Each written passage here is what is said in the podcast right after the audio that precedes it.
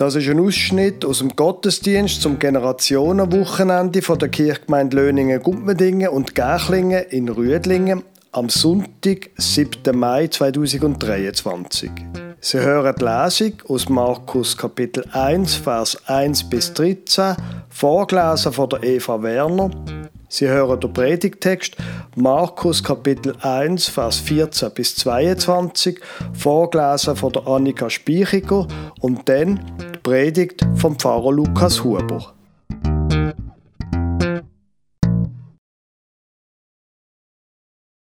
Ich lese euch aus dem Markus, 1. Kapitel, Verse 1 bis 13. Dies ist der Anfang des Evangeliums von Jesus Christus, dem Sohn Gottes. Wie geschrieben steht im Propheten Jesaja, siehe, ich sende meinen Boten vor dir her, der deinen Weg bereiten soll. Es ist eine Stimme eines Predigers in der Wüste, bereitet den Weg des Herrn, macht seine Steige eben. So war Johannes in der Wüste, taufte und predigte die Taufe der Buße zur Vergebung der Sünden. Und es ging zu ihm hinaus das ganze judäische Land und alle Leute von Jerusalem und ließen sich von ihm taufen im Jordan und bekannten ihre Sünden. Und Johannes trug ein Gewand aus Kamelhaaren und einen ledernen Gürtel um seine Lenden und aß Heuschrecken und wilden Honig. Und er predigte und sprach, nach mir kommt der, der stärker ist als ich. Ich bin nicht wert, dass ich mich vor ihm bücke und die Riemen seiner Schuhe löse. Ich habe euch mit Wasser getauft, aber er wird euch mit dem Heiligen Geist taufen. Und es begab sich zu der Zeit, dass Jesus aus Nazareth in Galiläa kam und ließ sich taufen von Johannes im Jordan. Und alsbald, als er aus dem Wasser stieg, sah er, dass sich der Himmel auftat und der Geist wie eine Taube herabkam auf ihn. Und da geschah eine Stimme vom Himmel, Du bist mein lieber Sohn, an dir habe ich wohlgefallen. Und alsbald trieb ihn der Geist in die Wüste. Und er war in der Wüste vierzig Tage und wurde versucht von dem Satan und war bei den Tieren, und die Engel dienten ihm. Äh, ich lese in Markus Kapitel 1, Vers 14 bis 22. Nachdem aber Johannes überantwortet war, kam Jesus nach Galiläa und predigte das Evangelium Gottes und sprach, die Zeit ist erfüllt und das Reich Gottes ist nahe herbeigekommen. Tut Buße und glaubt an das Evangelium. Als er aber am Galiläischen Meer entlang ging, sah er Simon und Andreas, Simons Bruder, wie sie ihre Netze ins Meer warfen, denn sie waren Fischer. Und Jesus sprach zu ihnen, Kommt, folgt mir nach ich will euch zu Menschenfischern machen. Und sogleich verließen sie ihre Netze und folgten ihm nach. Und als er ein wenig weiter ging, sah er Jakobus, den Sohn des Zebedäus, und Johannes, seinen Bruder, wie sie im Boot die Netze flickten. Und sogleich rief er sie, und sie ließen ihren Vater Zebedäus im Boot mit den Tagelöhnern und gingen fort, ihm nach. Und sie gingen hinein nach Kapernaum, und alsbald am Sabbat ging er in die Synagoge und lehrte. Und sie entsetzten sich über seine Lehre, denn er lehrte sie mit Vollmacht und nicht wie die Schriftgelehrten.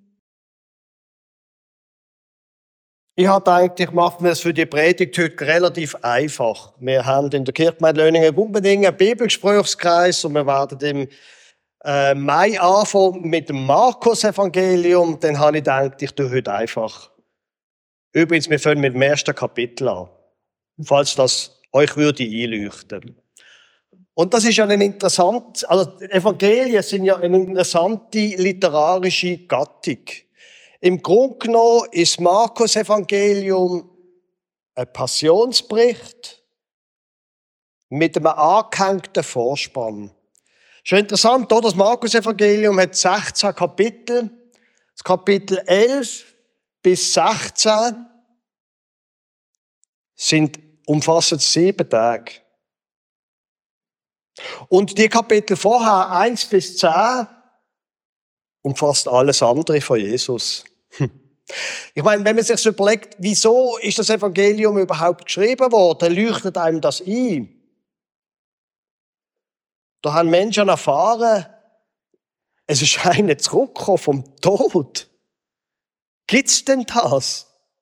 Das ist ja unfassbar. Das müssen wir weiter erzählen. Und darum haben sie von der Auferstehung erzählt, von der Kreuzigung natürlich auch. Und irgendwann haben sie gemerkt, ja gut, aber mit Jesus, da gibt's ja auch noch etwas anderes, oder? Und dann haben sie wie eine Art auch noch alles andere, was vorher war, erzählt.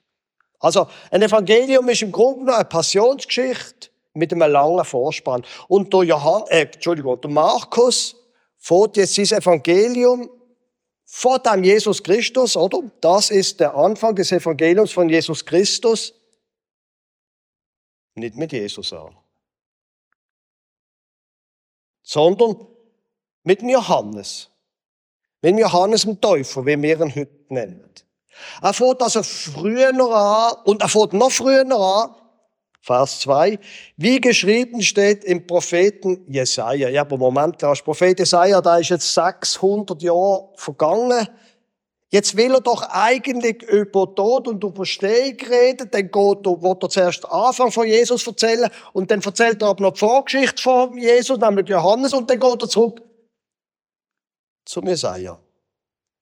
Also offensichtlich ist es dann Markus in dem allem, was er erzählen will, ist es ihm wichtig zu sagen, das, was ich euch erzähle, das, was mein Leben verändert hat und ganz viele andere Leben, das ist nicht einfach plötzlich aus dem Nichts rausgekommen, sondern das hat eine Vorgeschichte. Und nicht nur eine Vorgeschichte von dem, was Jesus erzählt hat, wo er als Rabbi durchs Land gezogen ist, sondern es hat noch einen Vorgänger gehabt, Johannes, und da wiederum. So. Und jetzt wird's ein bisschen nerdig. Die Zusammenhang zwischen dem, dass es eine lange Geschichte gibt und dass du Markus Geschichte von der Zukunft, von der Welt, von der Auferstehung, von der Überwindung vom Tod erzählen, das findet man auch in dem Text sprachlich. Im Vers 1, ihr müsst vielleicht euer Blatt nehmen. Das ist der Anfang des Evangeliums. Evangelium auf Griechisch heißt Euangelion. Evangelium, Evangelium, wir, wissen, wir merken sehr schnell, woher das Wort kommt, vom griechischen Evangelium. Wenn wir auf die andere Seite gehen, im Vers 14, nachdem aber Johannes überantwortet war, kam Jesus nach Galiläa und predigte das Evangelium Gottes, Evangelium. Und ähm, tut Buße und glaubt an das Evangelium im Vers 15. Jetzt lustig wird's, wenn ihr der Vers 2 anschaut. Da heißt es, wie geschrieben steht im Propheten Jesaja, ich sende meinen Boten vor dir her. Und wenn das Griechische aufschlägt, steht dort, siehe, ich sende meinen Angelos vor dir her. Angelos ist nicht schwierig zum Verstehen. Engel. Angel. Und der Angelos, was das Wort Evangelium davor kommt, ist ein Bote, was aus dem Jesaja kommt. Aber nicht nur das.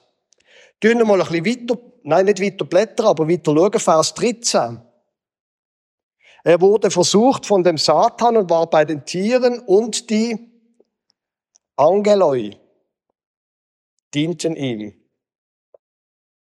Also ihr merkt, dem Markus ist es offenbar wichtig, um die Vergangenheit mit der Gegenwart und mit der Zukunft sogar sprachlich zu verbinden.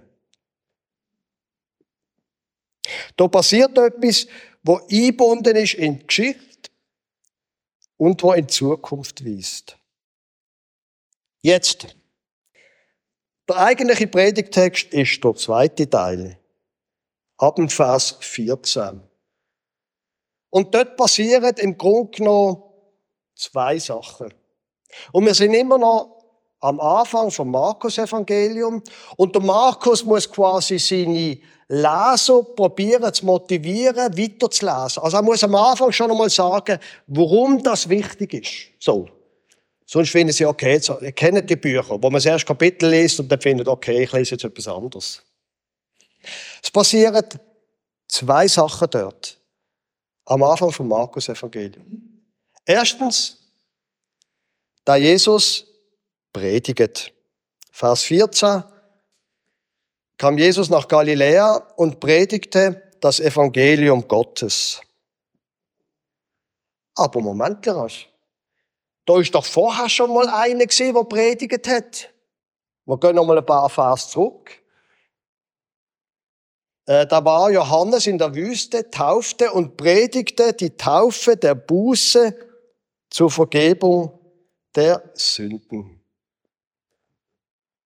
Und wenn er mir, mir nochmal ein bisschen Spruch erlaubt, da Johannes im Vers 4 predigt die Taufe der Buße zur Vergebung der Sünden und Jesus im Vers 15 sagt, tut Buße und glaubt an das Evangelium. Beide Mal wird das Wort Metanoia gebraucht im Griechischen. Und Buß ist ja bei uns so ein, ein schwieriges Wort. Buß tönt so nach mit sich am Brust klopfen oder sich geißeln und sagen, ich bin so ein schlechter Mensch. Metanoia heißt etwas anderes. Es kommt vom Wort Noia, Nus, Kopf, Verstand und Meta, andere. Also Metanoia, das, was übersetzt ist mit Buß, heißt im Grunde noch nichts anderes. Bis jetzt bin ich in die Richtung gerannt. Und jetzt gehe ich in die Richtung. Kehret um, sagt Jesus. Das ist nicht, ich bin ein armer Mensch und ich habe so viel falsch gemacht, sondern bis jetzt bin ich in die Richtung gegangen und jetzt gehe ich in eine andere. Warum? Da komme ich nachher dazu. Jesus macht ja noch etwas Zweites. Aber wir müssen noch kurz bei dieser Botschaft von Jesus bleiben. Es ist die gleiche Botschaft, das gleiche Wort, das ihn mit dem Johannes verbindet. Beide predigen die Buße. Aber wenn ihr ganz genau schaut, dann predigt der Johannes, Vers 4, predigte die Taufe der Buße zur Vergebung der Sünden. Der Johannes ist ein richtig guter Jude gewesen. Judentum heißt, Gott hat Gebot gegeben und die halten wir. Und wenn du die Gebote mal nicht haltest, dann sollst, musst du Vergebung erlangen. Wegen dem gibt es Opfer.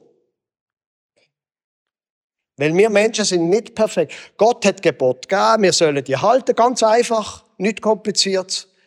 Und wenn wir sie nicht, wenn wir es nicht schaffen, müssen wir Vergebung bekommen und dann wieder und dann neu an die Arbeit Gott Gebot zu halten. Jesus verkündet auch, tut Buße, das Gleiche wie durch Johannes im Vers 15 und glaubt an das Evangelium, an eine gute Nachricht. Also, Buß und Umkehr ist die gleiche, aber die Ausrichtung ist nicht zurück zum Alten, sondern eine neue Botschaft, wo in Zukunft weist. In die Zukunft, wo er dann im zweiten Teil erzählt, dass da nämlich einer der Tod überwunden hat und später in der Apostelgeschichte wissen wir, die Gemeinde gegründet hat und so weiter. Also Jesus predigt und erzählt, dass Zeit, ah, das ist noch etwas anderes, äh, Vers 15, genau, die Zeit ist erfüllt und das Reich Gottes ist nahe herbeigekommen. Gott ist noch zu euch gekommen, darum glaubt. So, aber dann eben macht er noch etwas anderes. Er predigt nicht nur, sondern er beruft Menschen. Er geht an und sagt, folgt mir nach, Vers 17. Kommt, folgt mir nach. Und im Vers 20. Und sogleich rief er sie und sie ließen ihren Vater Zebedeus. Das ist ziemlich ungewöhnlich gewesen, dass ein Rabbi, weil das ist der Terminus technicus für den Beruf von Jesus, den er jetzt ganz neu ergriffen hat. Das ist völlig ungewöhnlich, dass ein Rabbi würde angehen und sagen, du und du und du kommen mit mir mit. Zur Zeit von Jesus sind Rabbi wichtige Leute mit schönen Kleidern, mit guter Bildung, mit schönen Worten und die Leute haben sich bei ihnen beworben, ob sie vielleicht dürfen ihre Jünger werden. Und ein guter Rabbi ist nicht nur schön gekleidet und so weiter, kommt natürlich auch aus äh, Jerusalem, aus der Hauptstadt, aus einer guten Familie. Und Jesus? Und das Galiläa? Das Galiläa? Aus dem Klecki? Wo ist das überhaupt? Aus der Provinz. Was hätten da schon zu sagen? Und was macht er? Das ist noch viel schlimmer. Er geht an in seinem blöden Galiläa und ruft dort, und was ruft er für Leute? Fischer. Leute, die nach Fisch stinken. Wer will schon sich umgehen mit Leuten, die nach Fisch stinken? Dann muss er doch ziemlich verzweifelt gesehen sein, der Jesus. Ziemlich verzweifelt. Also aus dem, ich kann euch jetzt schon sagen, aus dem wird einfach nichts mehr. So geht man nicht an. Und dann, wenn ihr hier weitere Verlauf vom Evangelium leset, haben ihr gemerkt, was er für Leute, haben, haben ihr gelesen, wer er, wer er hier berufen hat? Als erstes. Der Andreas im Vers 16 und der Simon, der Andreas. Da hört man im Evangelium noch ein paar Mal, dass er eine Frage stellt und dann erfahrt man nicht mehr von ihm. Also nicht gerade so der Hammer-Lieder, äh, oder? Und der Simon. Kennt ihr ein paar Geschichten von Simon Petrus? Dort die Geschichte, wo Jesus kommt und die Füße wäscht. Und dann sagt er, sicher nicht. Und dann sagt Jesus, wenn du mir die Füße waschst, dann hast du keinen Anteil mehr. Oh, und dann nicht nur die Füße, sondern das Gesicht und die Hand, bitte.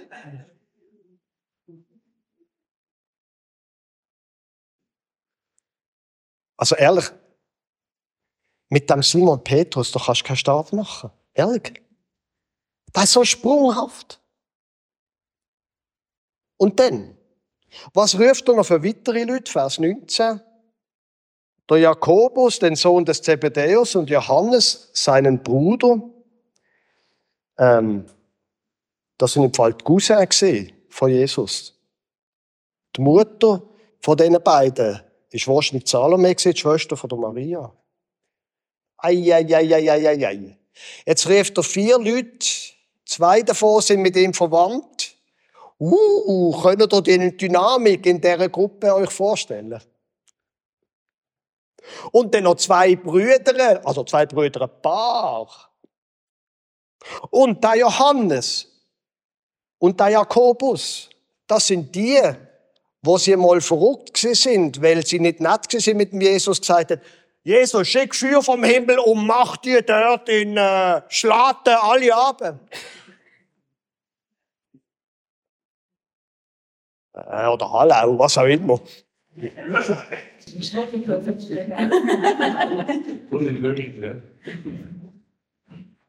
Aber ehrlich, mit so Leuten kannst du, was willst du mir? Und dann, der Johannes, der eine von den beiden Brüdern, ist dann noch der Lieblingsjünger von Jesus und ist euch übrigens aufgefallen, der Jakobus und der Johannes und der Simon, das sind die drei gesehen, die am meisten bei Jesus sind, aber nicht der Andreas. Und der Johannes wiederum ist eben der Liebling gewesen, der beim letzten Obermal bei Jesus, das ist ja offensichtlich sein Lieblings, das ist auch komisch, wieso hat man denn noch Liebling? Also so kannst du doch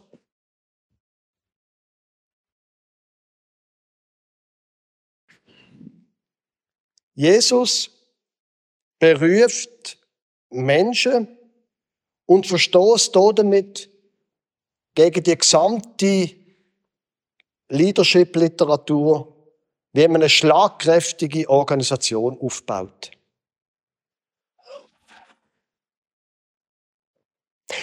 Und ist euch aufgefallen, apropos Leadership, Literatur, was er macht? Er sagt, kommt, folgt mir nach, ich will euch zu Menschenfischern machen. Interessant ist, es gibt so eine Geschichte, 2000 Jahre später, nochmal. Wo der Steve Jobs, ich bin ja ein Apple-Jünger, wo er äh, gemerkt hat, dass mit seinem Apple-Computer, das ist in den 80er Jahren, nicht so richtig vorankommt, hat er gemerkt, er braucht jetzt einfach einen Manager. Einen, der kann, er hat die guten Ideen, aber er braucht jetzt einfach jemanden, der einfach ein Manager ist. Und er ist dann zu einem Manager angegangen, zum John Scully. Jetzt muss ich gerade nachschauen, ob der Vorname korrekt ist. Ja, John Scully. Der ist dort Manager von einer Firma namens PepsiCo, also Hersteller von Coca-Cola und Pepsi-Cola. Und er ist zu mir angegangen und hat gesagt, los mal John, willst du wirklich dein Leben lang Zuckerwasser verkaufen oder willst du die Welt verändern? Und John Scully ist dann zu Apple gekommen, dass er nicht gut rausgekommen ist, ist wieder eine andere Geschichte. Das ist jetzt Firmengeschichte, interessiert hier nicht.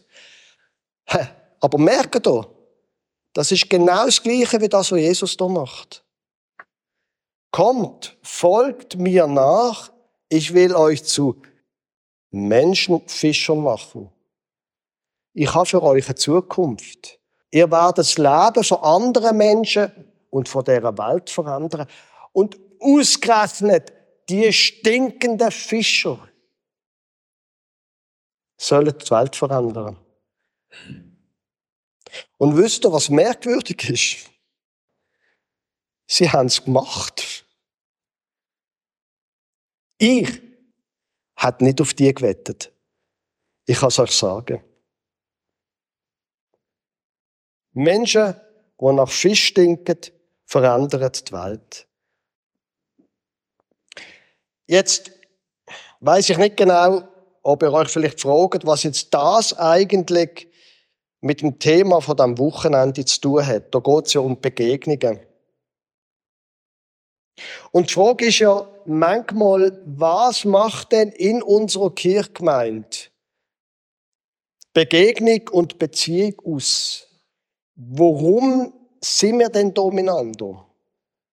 Und die Frage stellt sich nie, wenn alles fluppt und es toll ist, sondern die Frage stellt sich immer dann, wenn es auch mal ein bisschen stinkt, oder?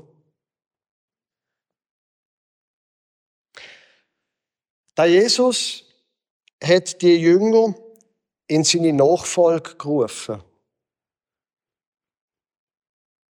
Und wegen dem gibt es die Kirche und wegen dem sind wir da.